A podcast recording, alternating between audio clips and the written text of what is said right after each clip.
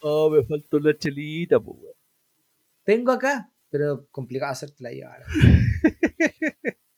Esta- estas son súper buenas y súper baratas, weón. ¿Han probado esta weá o no? Pero es que, weón, la, la franqueza y honestidad con que te salió esa weá, así como Sí. es tan difícil hoy en día encontrar algo bueno y barato, y como que estás haciendo una promoción de corazón, weón, me encantó. Sí. Sí, sí, chiquillo. Eh, recomiendo Patagonia Austral, donde sale un gatito ahí. Yo- Eh, Iba a decir un oso, weón. con, con 6 lucas te curáis como pico, weón. Y es lo que uno espera de una buena cerveza. Y es lo que uno espera cuando carretea con 6 lucas también. Por supuesto. No tengo nada, nada helado, tengo un mango sour nomás, weón. Pero qué ordinario estar acá tomándose un mango sour haciendo debatos así. ¿Por qué ordinario? ¿Por ¿Por qué? qué, No, pero por- ordinario? No, No, pero para, ¿por qué ordinario es haciéndolo haciendo debatosis?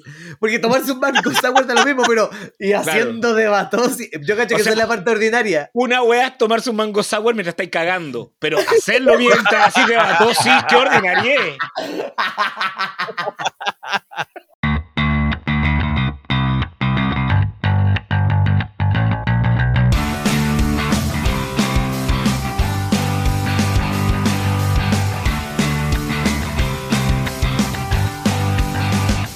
Buenos días, buenas tardes, buenas noches a la hora que estén escuchando esto que se llama Debatosis.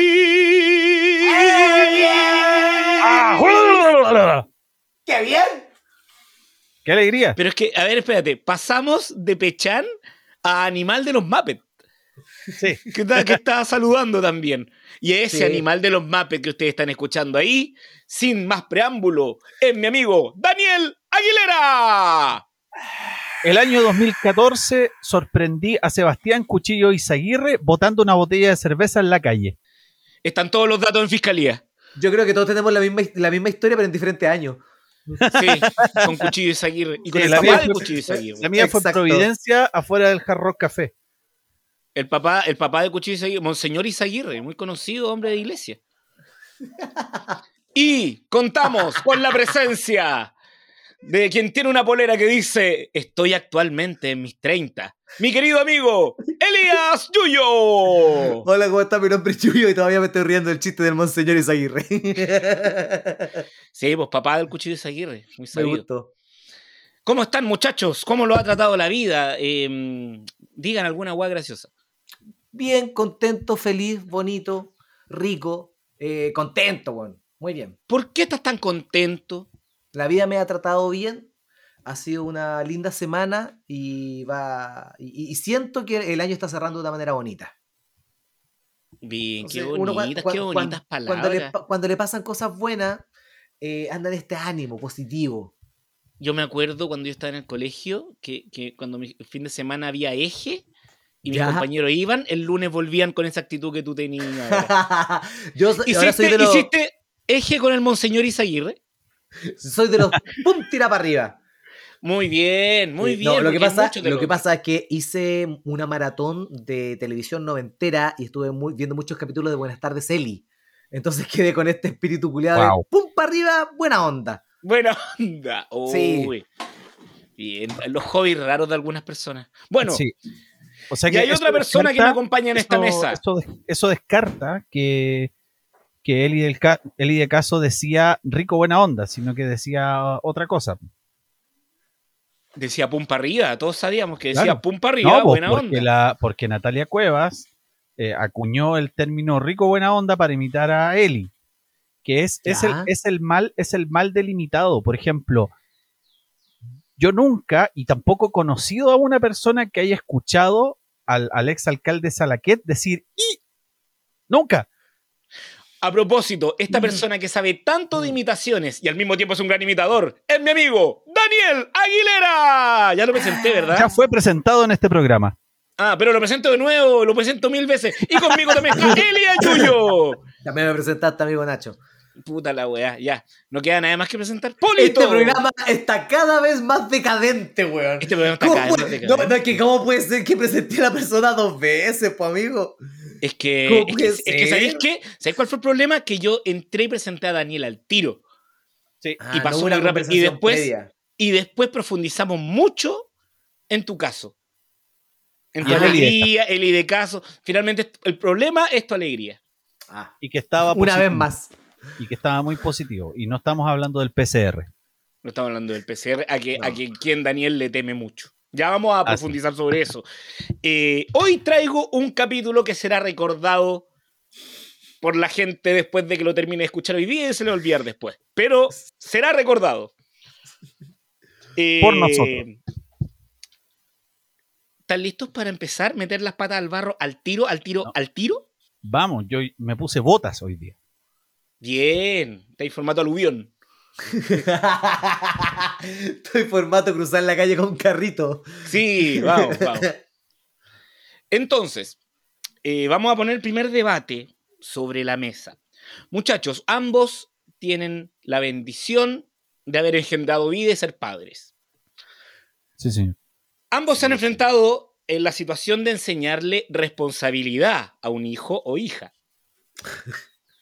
Entonces, se dice que la mejor forma de enseñarle responsabilidad a los niños es hacerlos tener una mascota o hacerlos tener una planta. Entonces, quiero que cada uno eh, elijan A o B. Em, Ah, Daniel, por favor. Daniel va a defender que la mejor forma de enseñarle responsabilidad a un niño es enseñándole a cuidar una planta. Y Yuyo va a tener que defender que la mejor forma de enseñarle responsabilidad a un niño es cuidando de un pez en una pecera. vaya, Ya. ¿Están claros? totalmente. Sí, ¿Sí? sí. Parte Daniel con sus argumentos iniciales a la cuenta de tres. Uno, dos, tres. Debate. Nosotros que hemos sido padres, incluso las personas que aún no lo son, eh, comprenden que una forma práctica y didáctica para enseñarle responsabilidad a los niños es eh, haciéndolos cuidar una planta. Y la razón es muy simple. Eh, las plantas tienen un, requieren de un cuidado que puede ser catalogado como menor en comparación a otros animales como el gato y el ser más despreciable del reino animal que es el perro. Y eh, sin embargo, eh, también requiere, un- eh, requiere de atención, pero tampoco requiere de tanta atención. Es decir, a un niño tú finalmente le estás pasando una planta y le dices que no se te muera. Y eso es todo. Ese es mi argumento y voy a lanzar a Yuyo por arriba de la tercera cuerda para ganarle. Yuyo, por favor. Hola, ¿cómo están? Mi nombre es Yuyo y por supuesto que un pez en una pecera es la manera adecuada de presentar responsabilidad ante un infante. Me gusta pensar de que el pez acarrea más de un tipo de responsabilidad. Estamos hablando, primero, que estamos cuidando a una vida, una vida que se ve reflejada en el actuar, pensar y comportamiento de un ser vivo. Estamos hablando de un ambiente, estamos hablando de que hay que mantener un acuario, por consiguiente también estamos enseñando responsabilidad del cómo cuidar las cosas, no tan solo un ser vivo. Y estamos enseñando también la, la, la historia maravillosa de la vida, de que uno puede nacer, crecer y morir. Porque existen plantas que duran más que una vida. Y eso tú no se lo vas a enseñar al niño, no le vas a enseñar el legado de que hay algo que pueda perder su vida, ¿cachai? No así con una mascota que siento que es la verdadera responsabilidad que hay que enseñar. Ese es mi argumento inicial y los quiero mucho. eh, pueden empezar a darse golpes, rompecuellos y desnucadoras. Querido amigo Elías, te Amigo estoy Daniel. mirando, te estoy mirando a la cara, te quiero, te aprecio, te respeto, te miro a los ojos y te digo, no podéis pasarle una pecera a un cabro chico, amigo. ¿Por qué no? ¿Por qué no? Porque- Dame, dame el argumento. Me encanta este programa porque conversamos frente Así a es. frente, mirándonos a la cara. Por- ¿Sabes por qué? Porque ese Mm. no es la, esa no es la premisa que yo tengo que defender. Entonces, por eso te tengo que decir que lo mejor es que cuide una planta. Porque Ah, los niños perfecto. además, a los niños además en la crianza, tú los tienes que, primero, le estás pidiendo que asuma una responsabilidad, que estamos hablando de un ser vivo, independiente que estamos hablando de un ser vivo, como es una planta. Tres, produce el oxígeno que nosotros respiramos. Y en cuarto lugar, que es la más importante, eh, tiene una, un concepto eh, un, poco más, eh, un poco más claro con respecto a la muerte. Porque si le pasa a una planta a un cabrón chico, es obvio que se te va a morir, es obvio que se te va a secar la planta. Y mm. después viene el paso de la enseñanza, donde tú le es que ese es el gran problema, ese es el gran problema, yo creo, de que no puedes pensar que el 100% de los niños van a hacer morir esa planta. ¿Cachai? En un universo de un millón, de un chorrocientos millones de niños, si regalas 800 millones de plantas, es imposible que todas estas mueran.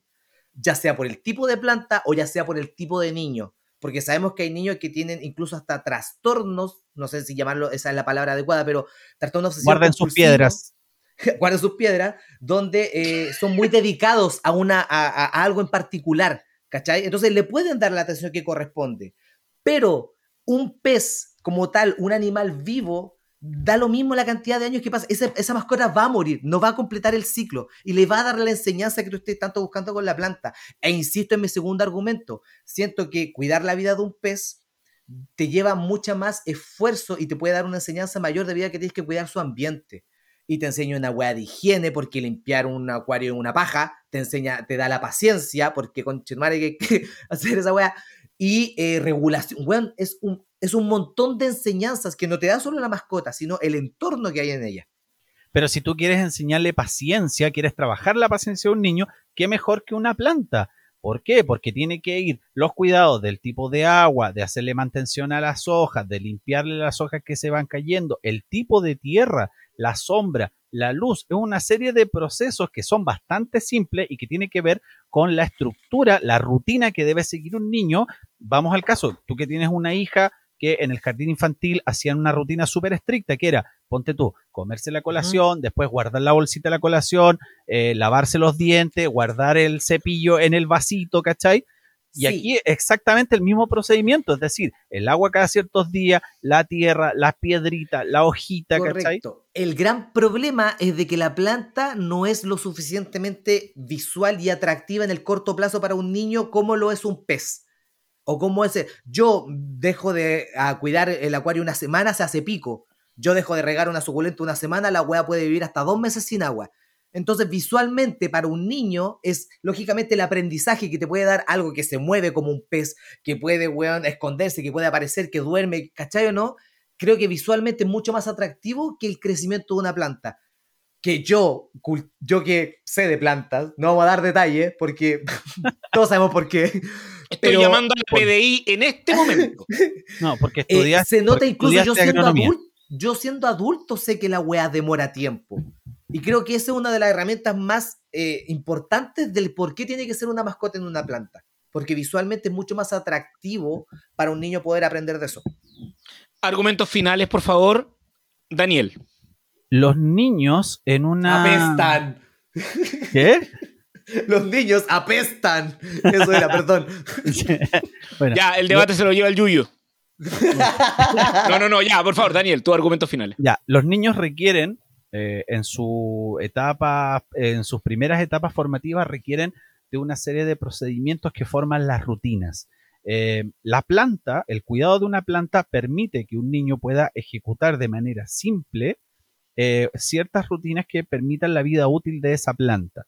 Llevarla a un cuidado tiene que ver con no solamente enseñarles el, concepto de la responsabilidad, sino que el concepto eh, de, rutina, el ser estrictos con, ciertos horarios y con, ciertas, con ciertos rituales que a los niños después les va a ayudar en la vida adulta, por ejemplo, los hábitos de estudio, en la cocina o en la vida diaria. ¿Ya? Ese es mi argumento final. Usen condón. Perfecto. Eh, Elías, por favor. Eh, Hemos hablado de enseñanza, hemos hablado de técnicas, hemos hablado de paciencia. Y si bien no son esos los valores que te entrega una mascota como un pez, tomemos todos los argumentos que dijo Daniel e implementémoslo en un acuario con un pequeño pez dorado, que si bien puede darnos todo lo que nos dio esta plantita que también cuidamos, tiene la factibilidad, la facilidad y la amabilidad de ser un pirigüín que se mueve, que llama la atención, que el niño va a estar viendo, va a estar cuidando, le va a sacar fotos, se le va a contar a su amigo, le va a poner un nombre, va a crecer con él, se va a cambiar de casa, le va a comprar un acuario más grande, va a aprender a limpiar, va a aprender a hacer todo eso. ¿Y qué te dio la planta? Te dio dos centímetros de crecimiento en tres años. Eso no es lo que queremos para la infancia y por favor, háganse la vasectomía si es que no van a usar condón. Bien, oye, este capítulo está bien abortista, ¿eh? está bien. está bien pañuelo verde este capítulo, ¿ah? me gusta, me gusta. Oigan, eh, ya, en estricto rigor. Bueno, voy a dar el ganador, ¿ah? y creo que es curioso porque primera vez que el punto se lo voy a dar al contrario de la persona que hizo la observación. Daniel hizo la observación de la experiencia de la muerte. Yo creo que el aprendizaje de la muerte es más potente en una mascota, animal, cualquiera que sea, que en una planta. Totalmente. Y creo que ahí eh, fue un punto que está power. Así que se lo voy a dar a Yuyo este primer punto, pero quiero saber qué piensan ustedes. Upa, yo... Oh, es que yo creo que también depende de la edad de la mascota o planta. Caleta. Ya, pero bueno, un niño de kinder, cinco años. Aquí en esta ah, casa es imposible mantener una planta. En esta casa Un niño de kinder, pero de San Miguel. Ah, ya hablamos de los niños de San Miguel, sino que no son como los otros niños. Un niño de kinder de San Miguel mide metro, metro Niño. Metro ciudad del niño. Metro ciudad del niño, metro ochenta por lo menos, ¿cachai? Ya tiene barba a los cinco años. Metro protector a la infancia. Eh, aguante San Miguel y los niños de San Miguel. No, protector a la infancia está en Puente Alto, pues, mi amigo. Puente Alto. No importa, es San Miguel. Ahora es San Miguel. Eh, yo, no sé, yo, puta, no, no comulgo con la idea de una mascota para un niño a esa edad porque es cacho para uno. ¿A qué edad le daría una mascota? Yo lo, veo, yo lo veo súper relativo. Eh, yo nací en una casa donde mis papás tenían un gato eh, mis hijos nacieron en una casa donde había un gato, eh, han experimentado siempre compartir con, mascotas y, el año pasado nos enfrentamos al, capítulo de la muerte de, la mascota y fue bastante doloroso, pero para los niños fue un aprendizaje súper super grande, súper importante. Eh, yo creo sinceramente, al contrario un poco de lo que dice Yuyo, que que yo creo que no hay edad, yo creo que no hay edad, e incluso a uno, a uno le ha dolido en la vida adulta haber perdido una mascota porque también está dentro de las bases del reglamento de mascotas. Las mascotas siempre se van a ir antes que tú. Obvio. Sí, sí, pero mira, si, si bien entiendo lo que dice el Daniel, yo no estaba hablando con, respecto al aprendizaje de perder una mascota, sino a la responsabilidad de tenerla. Onda, es imposible decirle a un niño de kinder o de primero básico, quería un perrito ya, pero tú te haces cargo y que de verdad se haga cargo. A eso me refiero con el cacho de hacerlo. pero por eso lo hice con un pez. Por eso lo hice con un pescado, que creo que, que creo que en términos de cuidado es bastante equiparable a una planta. Claro, como que eh, dentro de las mascotas quizás la que menos cuidado necesita, o un hamster. Es un puto adorno. Es un, adorno. un puto adorno esa wea. eh, pero, pero una edad como de la que verdad un niño se pueda hacer responsable de una mascota, no sé, bueno. Así como de verdad lo vas a hacer, quizás hasta, en la media lo consideraría, No, no, no, pero pensándolo, no, pero que se haga cargo, sino que como medio de aprendizaje, ¿cachai? Sí, pero. para que aprenda responsabilidad. Mi hija está en quinto básico mm. de Rafaela y ahora ella es como súper eh, consciente de los cuidados de, de, una mascota, ¿cachai? Está pendiente de que, de que tenga comida, de que tenga el agua, ¿cachai? De, de no sé, de abrirle la ventana para que, para que entre, para que salga, ¿cachai? Eh, probablemente una edad, 10 años, ya podría ser una edad en la que puedan aprender normas de responsabilidad con las mascotas. Mm. Creo. Ahora, en ese sentido, y a lo mejor es porque em, culturalmente o educativamente tampoco no han eh, eh, reforzado mucho el valor de la agricultura. Que yo creo que debería ser muy importante que a los cabros les enseñen. O sea, el aprender a, cultivar alimento es una weá que yo no sé por qué se dejó de hacer. ¿cachai? tener una plantita, weón, de, no sé, de romero, de, menta, weón, de cualquier cosa. Eh, yo he tenido siempre la, idea, las ganas y no tengo idea cómo puta hacerlo. Claro. Y, y vaya que no es menor el aprender. Bueno, también es una visión súper moderna con, el calentamiento Sí. global y la industria. No, Pero, pero de hecho, puta, ah, puta de- que es importante que el cabro que, cache que no toda la agua la puede comprar en el supermercado. po. Claro, y de hecho, ya O sea- ridiculizando lo que tú estás comentando, hay, eh, últimamente se han viralizado caletas de TikTok o Reels o weas por el estilo, de cuicos que dicen, oigan, ¿ustedes sabían dónde viene la coliflor? Y como impactados Ah, sí, y porque una la de brócoli. era de la... Claro, pues, weón. Y el weón así como en una weá de guas, y porque claro, gente de que hace, no sé, 18, 20 años no tenía idea que las weas vienen de la tierra, pues, weón. Bueno, pero espérate, yo, yo me- ahí me declaro culpable. Yo hace no mucho tiempo, de haber sido seis años atrás, mis papás tienen un sitio en el sur, entonces plantaron un sitio como un patio grande Mm. y un huerto y plantaron varias cosas. Y yo Y me yo fui- enteré ahí que habían weas que no se fumaban, pues, weón, y quedé pa'l pico. cuando me traté de fumar una papa, caché. No, no, no. Pero ¿sabéis qué? La experiencia de sacar una papa de la tierra y comerte esa weá que sacaste de la tierra, Sí. me imagino si, que la sem- si hiciste todo el proceso, si la sembraste, la cuidaste, es, es, es igual. Muy citadina la weá que estoy diciendo.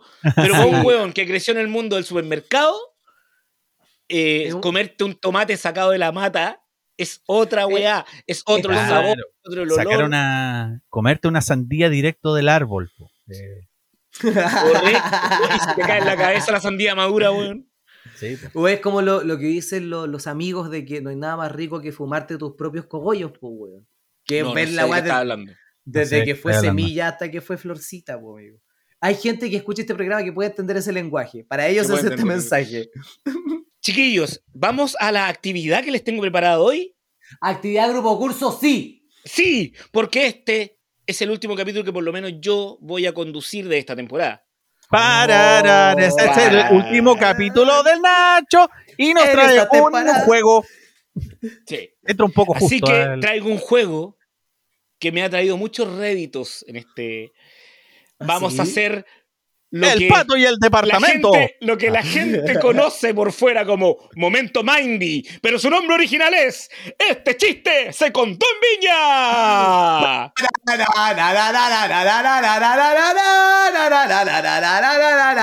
¿Y qué es Este copiado? chiste de Coste de Viña es una sección que hicimos en el casting de Debatos y Santes. Y lo copiaron. Agradecer, en primer lugar, la buena onda de Fabricio Copano de haber venido gratis a Debatosis, Sí, pero pensándolo bien, no nos salió tan gratis. sí, pues nos salió harto caro que salió tan- Pero gracias, Fabricio, por, por eh, Sí, y agradecer a toda bueno. la gente, a toda la gente que vino en esa temporada, incluyendo a Daniel, que fue el seleccionado, de hecho. Sí. Pero igual. Sí. eh, No, a, a toda No la había- gente que vino esta- esa temporada, menos dos. Yo, Ya. yo, no soy, yo no soy nadie para. ¿Sabes por qué? Yo no soy nadie para hacer esto porque esto ya es un formato copiado. Entonces yo jamás voy a reclamar ante la weá que hicieron ahí en ese podcast. sí, de la, de la temporada pasada, dos. Y de las anteriores, como cuatro. Pero bueno. Ya. Entonces, ¿están listos para empezar? Estamos Sí. más listos que la chucha. Perfecto. Vamos al año 1998. ¿Qué estaba haciendo el año 98, Daniel? Estaba. Mi cabeza había sido rapada. In ¿Por the qué? Navy. Ahí estaba, estaba Daniel. Daniel. In the Navy. Se lo comió Pinochet. Eh, perdón, perdón, perdón. Ya. Entonces, el año 98, en el Festival de Viña, Backstreet. Boys. Melón y Mielame, Oscar Boys. Gangas, Ah. Sara Sanders, Gloria Benavides y Dino Gordillo. Y el chiste dice así. ¿Cómo se dice violación en portugués? Coito obligado. ¿Quién contó esta perla del humor el año 98 en el escenario de Villa del Mar? Partimos, partimos livianito. ¡Oh, Partimos madre! Livianito. ¿Lo leo de nuevo? ¿Leo de nuevo el chiste? No, lee de nuevo lo- los participantes. Sí. Los participantes, año 98. Melón y Melame, Oscar Gangas, Sara Sanders, Gloria Benavides y Dino Gordillo. ¿Quién parte? Partimos livianito como empanada de puré. Oye, eh, me la juego. ¿Quién es Sarah Sanders? española que vino Ah, a no, Viña no, ese año. No. eh. Sabéis que voy por Oscar Ganga, entre medio de ese mar de pifias, tiene que haber dicho. Pasó eso. colado. Y pasó colado. Sabes que yo también iba a ir por Oscar Gangas, pero no quiero copiar el chiste de la, la opción de Daniel para darle un poco de interactividad a ese juego. Así que voy por mi segunda opción, que era eh, Melón y Melame. Porque Bueno, puede ser que haya hecho, oh, este, este es del mono, este es del mono, como cuando se descartaban y, y- y tirar ese chistecito como bajo el personaje, weón. Entonces Sí, se me ocurría quiero- o Oscar, Ga- Oscar Gangas por desesperación o Melón de Melame ocultado en el personaje. Toma Quiero una decisión, Yuyo. una Melón y decisión. Melame. Melón y Melame. Ya yo voy por Oscar Entonces, el primer punto se lo lleva nadie, porque fue Sarah Sanders, la, la artista internacional que vino hace años, mujer, contó ese chiste. Bien, finito, finito. Lo Bueno, pueden que buscar, está en YouTube. Nunca hubiera Voy pensado, weón, que Bueno, hubiera sido terminando una este voy a Weón, el chiste está brígido, Tan rígido. está súper feo. Oye, pero ya que tú viste esas rutinas, ¿se rió ¿Mm? la gente en ese momento? po? No, ella, el caso de ella fue una constante pifia. Desde que entró, rapeó, un- cantó como un rap y ahí la gente como que empezó a aplaudir con ella, volvió a contar chistes y fue de constante pifia. Doloroso. No así el coronel Sanders. Así que pasó colado, así como, sí, Mm. como Oscar Ganga, podría haber pasado colado. Ya, perfecto.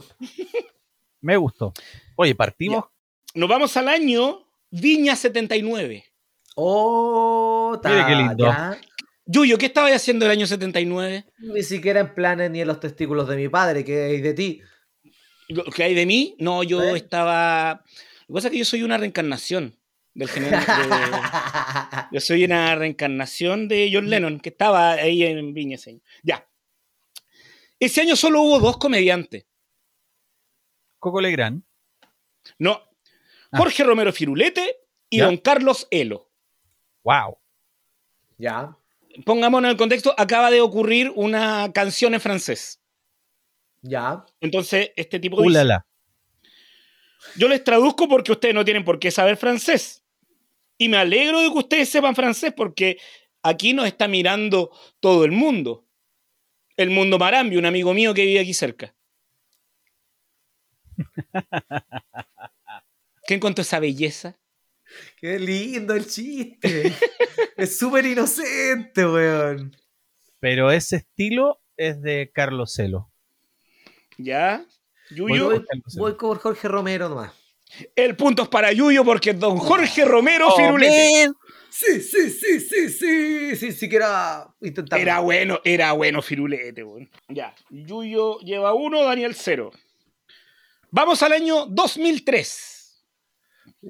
¿En qué estaba ya en el año 2003, Daniel? Eh, había entrado a primer año de teatro. Malas decisiones.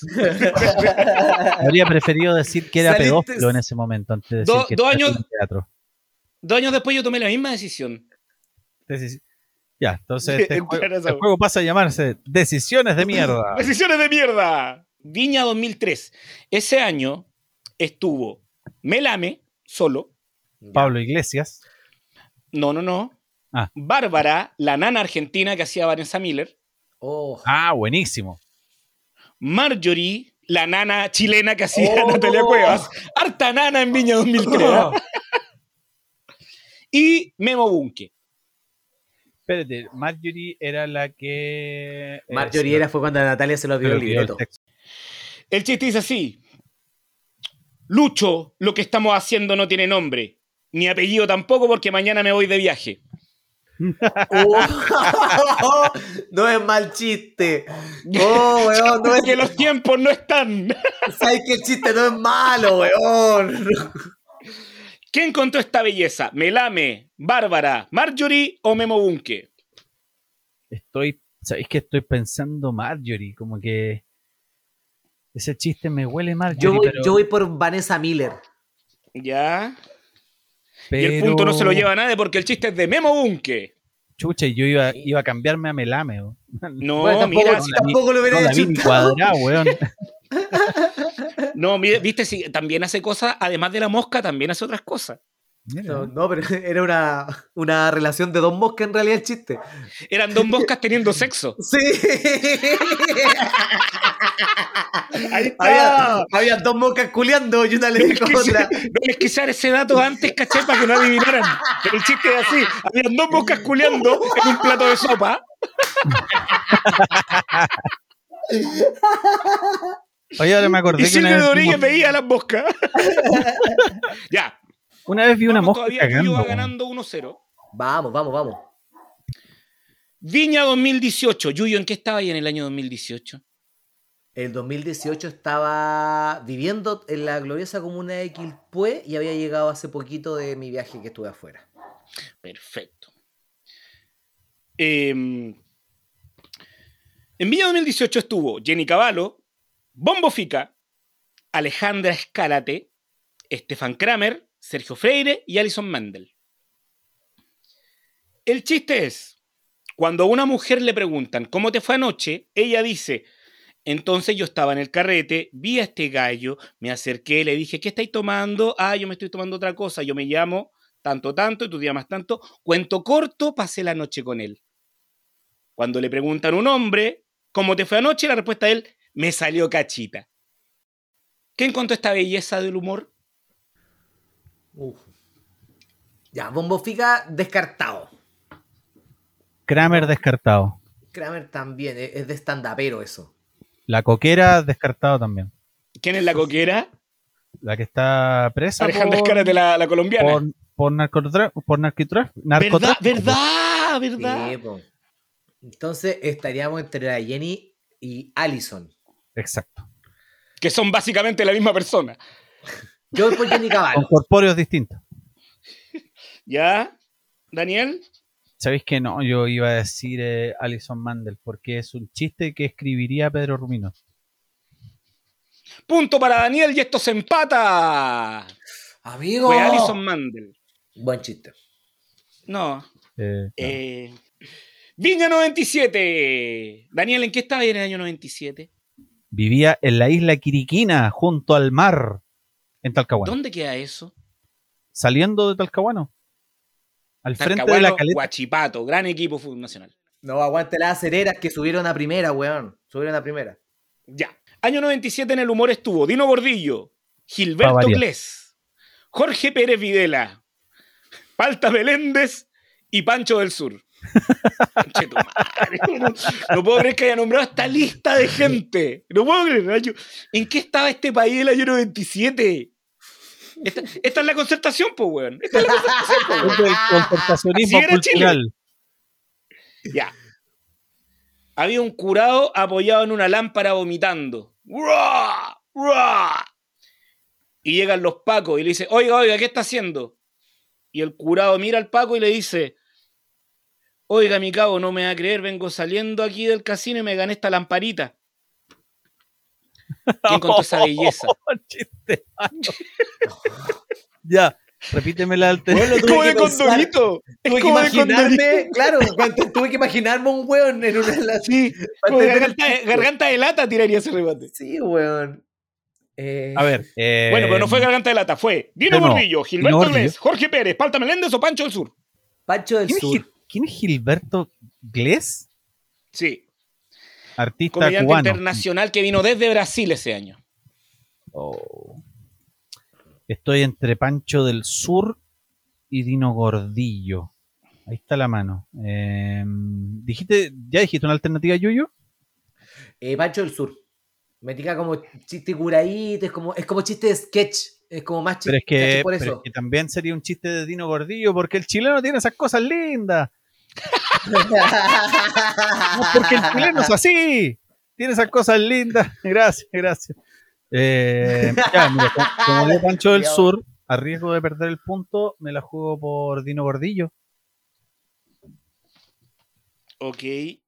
Y este juego termina en empate porque ambos se equivocaron. Oh, El chiste es de Palta Meléndez. ¡Opa! Mira tú. Como bien dicen en nuestro podcast, amigo, hablemos de comedia, el pene más largo de la comedia.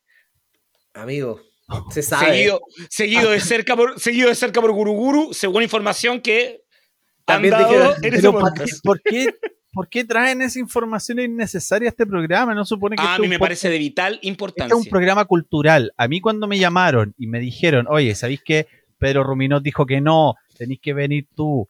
Por- pero este es un programa cultural. Y estamos hablando de la medida del, del, del guachalo de los comediantes. ¿Cómo? ¡Del ¡Del guachalo! guachalo!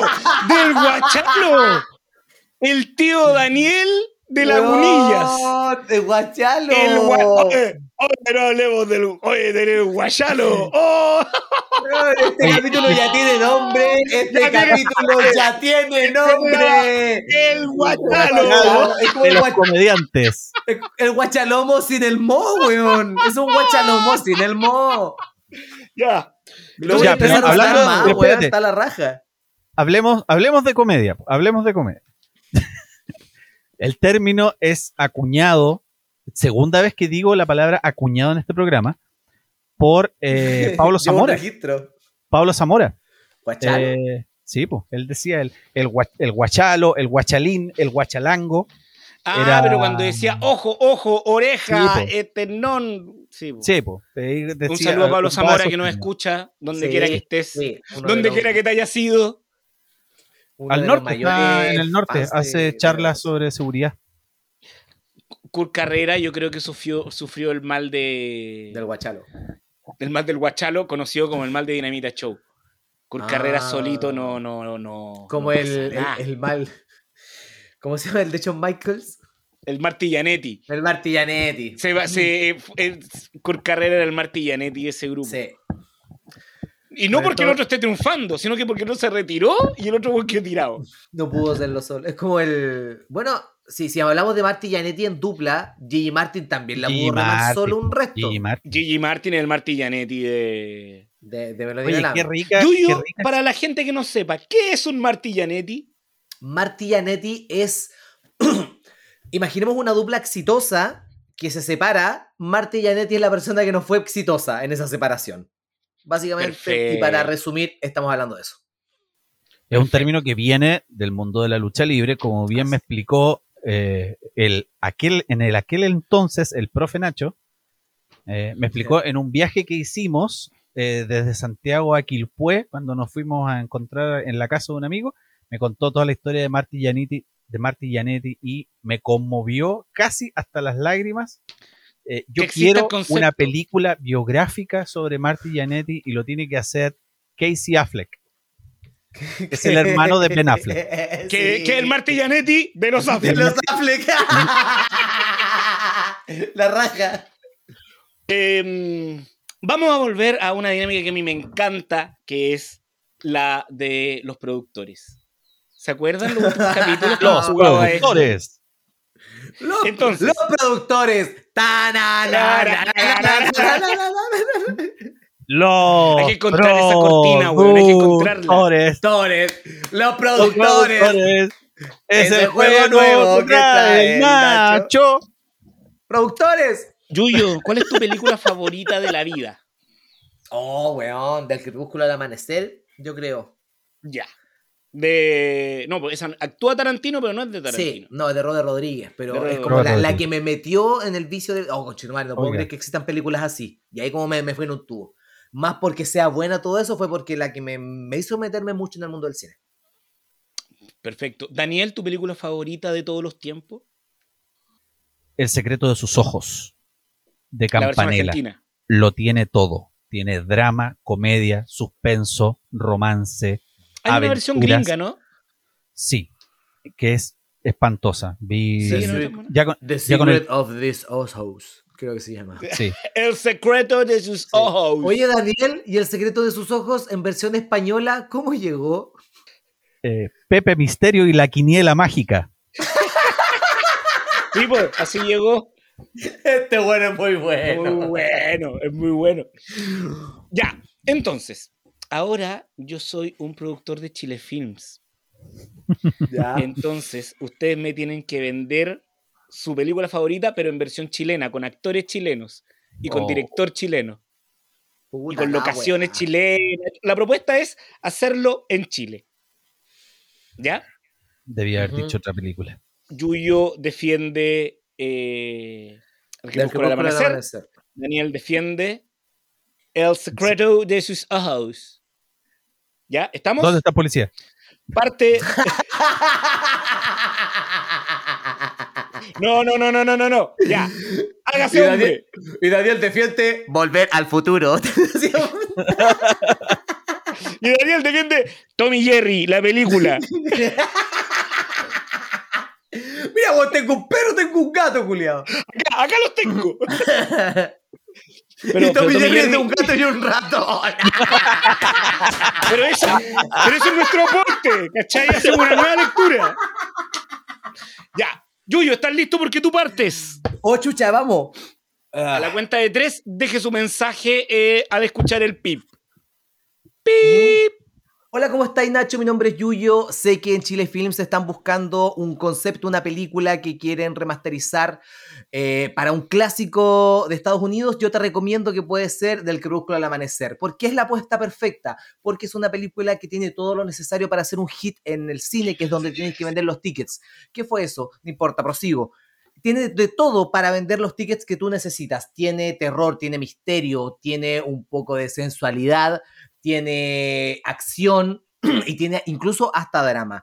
Es una película que tiene un cambio de eje, un giro argumental muy potente y lo más importante, uno de los factores más atractivos, no es una película que sea muy conocida actualmente en el país, porque es una película que es relativamente antigua y tampoco fue muy popular en su entonces. Entonces, generar un remake de este tipo de proyecto es mucho más factible para un proyecto que quizás es un poco más nuevo que quizás cualquier otra persona te pueda ofrecer en el futuro, no sé, se me ocurre.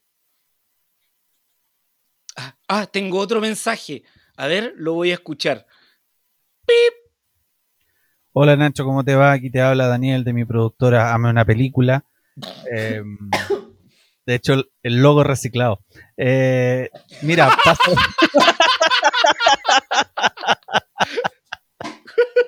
escupe, escupe, escupe, escupe. Oh, el weón me pilló justo tomando agua, maricón. Mira, en una película eh, vamos a asumir eh, los costos de una serie de fracasos de remakes argentinos hechos en Chile. Y hoy día vamos a pagar todos los platos rotos con El secreto de sus ojos, que es por lejos la mejor película argentina y probablemente de Latinoamérica de todos los tiempos. Eh, ellos están en un proceso de venta de la franquicia. Ya se hizo un remake en eh, en Estados Unidos que se llama The Secret of Their Eyes.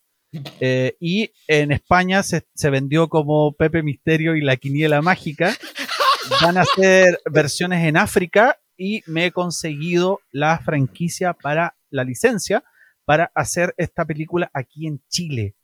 Es una película completísima con grandes actores. Tenemos eh, drama, comedia, misterio, crimen, eh, elipsis, eh, como te decía, una gran direc- dirección, un gran guion, es la oportunidad perfecta para hacerla en nuestro país. Eh, perfecto. Voy a cruzar la, voy a hacer de nuevo mi trucazo de cruzar las líneas para que discutan ¡Es un entre ellos. hacker! ¡Es Soy un un hacker. Voy a hacer un par de teclados. Ah, chiquillos, ahora pueden hablar entre ustedes. Oye, qué incómodo, ¿sabes? Que yo te estaba vendiendo una película y ahora hay otro weón acá. ¿Cómo es la weá? Es Chile Films. Sí. Amigo, eh, Del Crepúsculo al Amanecer es eh, una opción súper válida. Tengo vistas las locaciones, perfecto. Podemos comenzar esta película en cualquier lugar del litoral central. Por consiguiente, el presupuesto no va a ser muy elevado.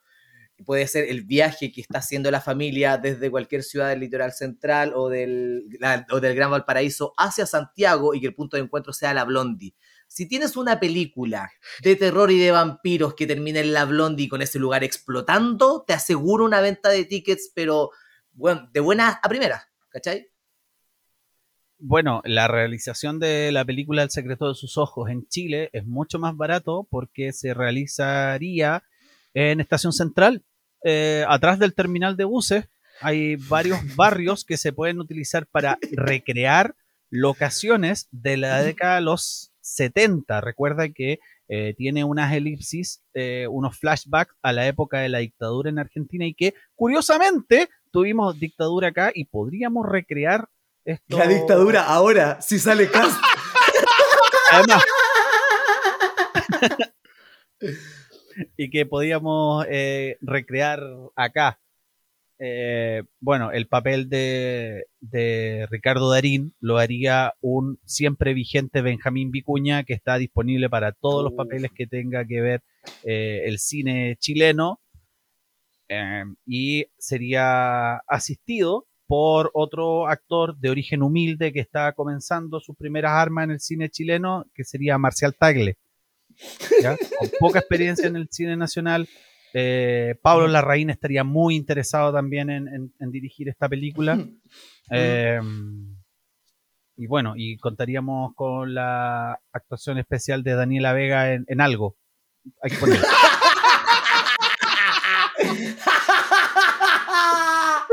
Perfecto, perfecto. Eh, mira, te cuento un poquitito sobre el, reparto que yo tengo pensado. No creo que la película salga tan cara como El secreto de tus ojos, ya que es una película que requiere cambio de, época. Es una película, ¿cómo el término de esta wea de, de tiempo, de época. De película de época, punto. Una película de época, estamos hablando de 30 años atrás. Por consiguiente, ya sabéis que hay un, hay, un costo de... Ya, la ropa ya va a ser huellada. O sea, el presupuesto en vestuarios se te va a ir a la chucha. Pero si a quién te tengo, mira, con estos nombres yo te voy a conquistar. Tú sabes que en The Crepúsculo al Amanecer tienes la dupla de Quentin Tarantino y George Clooney. ¿Cierto? Sí, sí, sí. Imagínate Luis Dubó. Como George Clooney o como Quentin Tarantino. Como cualquiera. Luis Dubó es tan a toda raja que podría actuar como cualquiera de los dos. Y su compinche, es que ahí tenemos que definir el casting los dos. Pero tengo que pensar que la dupla sea Luis Dubó y el Pink de los Venegas. Haciendo a los hermanos. Eh, ¿No son la misma persona? Aunque esa es la gracia, po, weón. En la película son hermanos. que no son la misma persona como en la película son hermanos, tenemos que encontrar a dos weones que la gente crea que son hermanos para que jueguen en la película, pues, ¿cachai? Pero usted quiere hacer un remake de Calugo Menta. Amigo, pero métale vampiro en la blondie, a lo mismo. Ah. ¿Cómo no va a vender esa weá? ¿Cómo no va a vender? Perfecto, perfecto. Eh, y con el, con, el, con el papel de Salma Hayek bailando en, en, la icónica escena con la serpiente en el bar, mientras Luis Dubó le chupa los pies, Cuidado. Julián Elfenbein. En su. En su. ¿Cómo se llama? En su inicio de su carrera filmográfica. ¿Cómo en los inicios de su carrera filmográfica? Sí, sí pues Julián Elfenbein no ha hecho película, ¿o sí? Pero ah. Julián Elfenbein va a ser de, de Salma Hayek. Sí, va a ocupar los mismos corpóreos de su programa de concurso, pero se va a poner uno de Salma Hayek y él va a hacer el baile. Perfecto. Entonces la gente va a tener que adivinar quién está detrás de la máscara y nunca nadie va a adivinar que es Julián Elfenbein. Pero como Julián Elfenbein hace toda la weá en Chilevisión y en Chile Films, también va a ser Salma Hayek. Voy a dar un. No les voy a pedir su argumento final, voy a hacer una última. La misma pregunta, pero para los dos. Ya. ¿Cómo se relaciona esta película con la identidad nacional? Elías esta película se relaciona con la identidad nacional porque eh, ocurre en un lugar tan histórico como es la Blondie. Ocurre en un lugar donde han pasado cosas importantísimas de la historia de la cultura pop de este país. Y si no es el cine parte de la cultura pop de este país, no sé lo que es. El cine hecho en un lugar tan icónico como la Blondie puede llamar a que el público compre esos tickets y que sea partícipe de esta historia. He dicho. Daniel, ¿cómo se relaciona tu película con la identidad nacional? No existe nada más elitista en nuestro país que el cine. Las películas, si no hablan, si no está Marcial Tagle, si no está Benjamín Vicuña, esa película no se muestra en ninguna parte y yo te tengo a los dos coches Además, habla de la dictadura esta película. Vamos a meter la dictadura a presión. Así que, ¿qué más identitario en el cine chileno que la dictadura? Si no se habla de dictadura en el cine chileno, esa película no existe. Y además, que tenemos las peores actuaciones disponibles para esta película. Porque ya cagamos a los simuladores con un remake chileno ya cagamos a los Roldán con un remake chileno en una basofia que se llamaba Fortunato, también protagonizado por Marcial Tagle. Y ahora vamos a terminar de cagarla con la mierda hasta las rodillas con una versión chilena de El secreto de sus ojos. Que va a ser malísima, pero puta que se va a ver. He dicho, viva mi buen amigo Elías Yuyo. Oh, qué lindo. Este capítulo quedó Montessori porque finalmente voy a hacer la película de Daniel. Oh. Es que claramente me dio mejor argumento, me dio un mejor elenco. ¿Qué es, qué es esa estupidez de poner a Julián Effenbach de Salma Hayek, Yuyo? Sí, bueno. Amigo, es que iba a decir un comentario, pero después me di que era tan funable que lo, lo primero que se me vino a la mente fue Julián Elfenbein. No sé por Sabe- qué. sabiendo, sabiendo que Marlene Olivari lo haría tan bien. Ya lo hizo en el Morandé una vez. Puta, sí, weón, Pero no- es que, ¿sabéis qué? Iba a decir Marlene, pero no quise caer en lo básico. Después iba a decir, ah, voy a decir esto que va a ser gracioso. Y cuando Ah, lo porque pensé. Julián Effenbach era una wea mucho más. No, pero espera, espera. Después Ah, yo lo pensé. Después yo lo pensé y dije, oh, voy a decir esto. Oh, no, voy a tener que cortar esta parte. ¿Qué, qué, qué, ya? Eso Y dije, era todo muy rápido, amigo. Si esto es un programa de improvisación, no pude hacerlo más rápido La, que la eso. Ya, pero autocensura digamos- te, te jugó en contra. Pero a ver, Sí, weón. a ver. En, en esta película, en esta película del Crepúsculo al Amanecer, yo creo, con la fijación que tiene Tarantino con los pies, es que tiene que haber visto a, Sa- a Salma Hayek en alguna otra casa y dijo, ah, esta mina tengo que chuparle la pata. Y la llamó. Yo creo. Y si quieren, saquen sus piedras si quieren lanzármelas. ¿Sabes Y a qué? propósito de gente Pero que le gustan los me- pies, hay un que comediante va por por ahí. que tiene pero no vamos a hablar de eso ahora. Ya. No vamos a hablar de ese tema ahora. Pero me acordé de repente. Ya, continuemos. Le mandamos un Tarantino, saludo. entonces. El Tarantino de la comedia. Ya. El Tarantino. ¿Cuánto sabe? Oigan, muchachos, ¿cómo lo pasaron? Eh, Bien, amiguito. Fíjate que el capítulo eh, estuvo bastante, bastante serio, ¿ah? No, Sí. no, no estuvieron tan buenos ustedes pa- para deformar los temas y eso me parece No. bien. no estuvieron tan chistosos, güey. No, no me deformaron los temas tanto y eso me parece bien.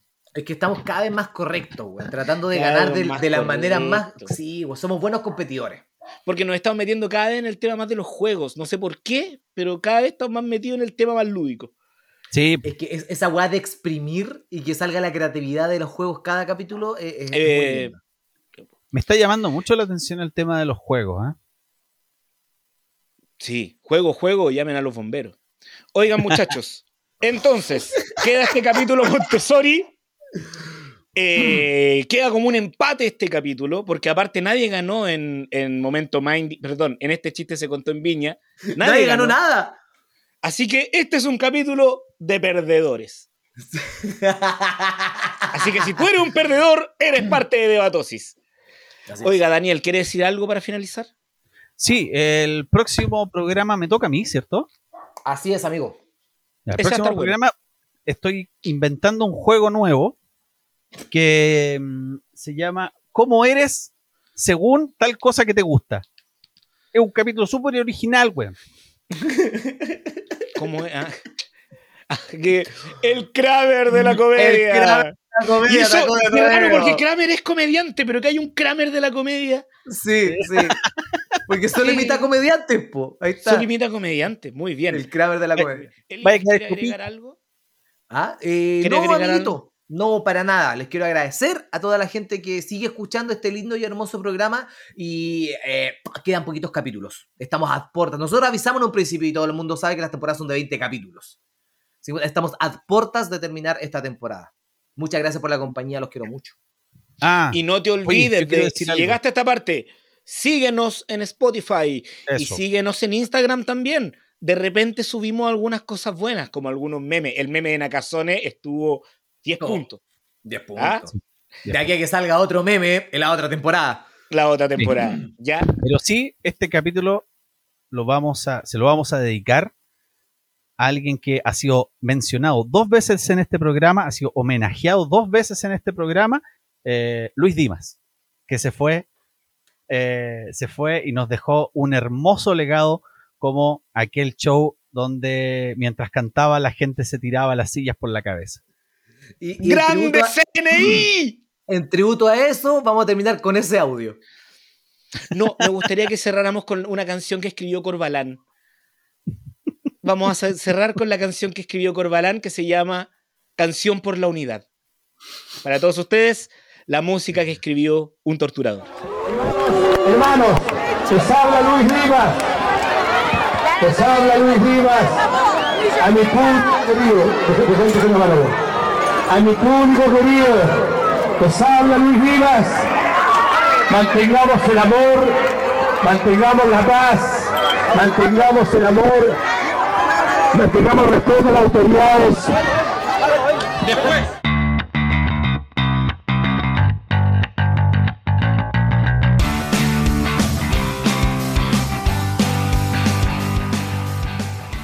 Original, podcast The Great Debate.